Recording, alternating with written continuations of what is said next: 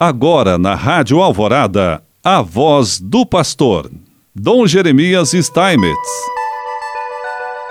Prezado irmão, prezada irmã, mais uma vez nós aqui estamos e queremos te saudar com alegria, porque já estamos vivendo aí já o dia 9 de julho, já o segundo final de semana desse mês de julho, tendo vivido já a metade desse ano de 2023. E gostaríamos de continuar a nossa reflexão a respeito do 15º Intereclesial de Sebes, que acontecerá do dia 18 a 22 de julho desse ano de 2023 em Rondonópolis, no Mato Grosso, e que tem como tema Comunidades Eclesiais de Base, Igreja em Saída na busca da vida plena para todos e todas. Com o lema exatamente: Vejam, eu vou criar novo céu e nova terra. Falando um pouquinho da realidade a partir da qual é construído todo todo o trabalho de um intereclesial, é, nós estamos falando sobre o mundo do trabalho. Vejamos o que diz o texto base desse intereclesial. A taxa de desemprego no Brasil deu um salto na segunda metade da década de 2011 a 2020. Em 2015, era 7,8% e passou a 13,7% em 2017.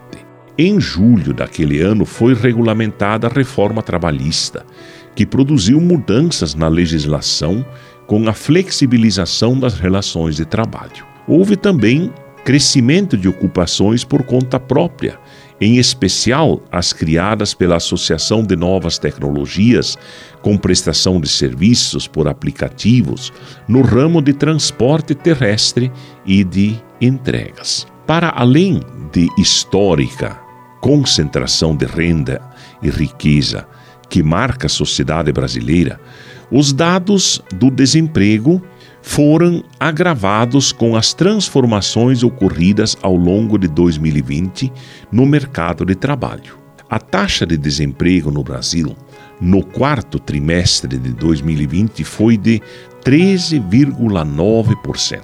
Esta taxa corresponde a cerca de 13,9 milhões de pessoas na fila por um trabalho no país, pela primeira vez desde 2012, quando o plano PNAD contínua começou a ser feita, menos da metade da população em idade para trabalhar estava ocupada no país no quarto trimestre de 2020, 48,9%.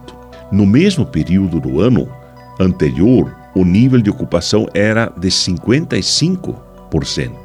Comparando os anos 2019 e 20, houve uma redução de 8,4 milhões de pessoas ocupadas. Entre 2012 e o início de 2015, a taxa de desemprego juvenil oscilou em torno de 15%. No contingente total de desempregados, as mulheres estavam sempre em desvantagem. Entre 2019 e 20, a taxa de desocupação para todas as mulheres passou de 13% para 16%. O nível de desocupação das mulheres por cor né, no Brasil de 2019 a 2010.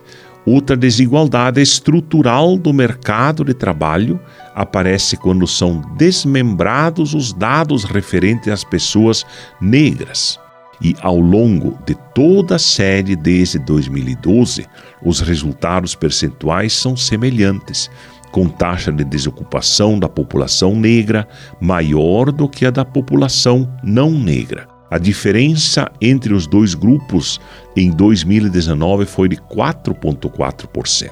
O percentual de trabalhadores na informalidade recuou de 41 em dezembro de 2019 para 39,5 em 2020, o que é equivalente a 39 milhões de pessoas, o que significa que o trabalho informal também encolheu no Brasil.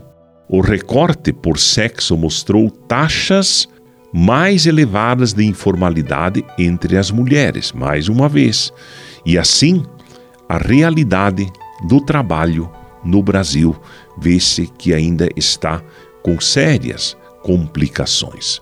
Isto também faz parte né, da leitura da realidade para esse 15º Intereclesial das SEBs. E assim Deus quer nos abençoar em nome do Pai, do Filho e do Espírito Santo. Amém.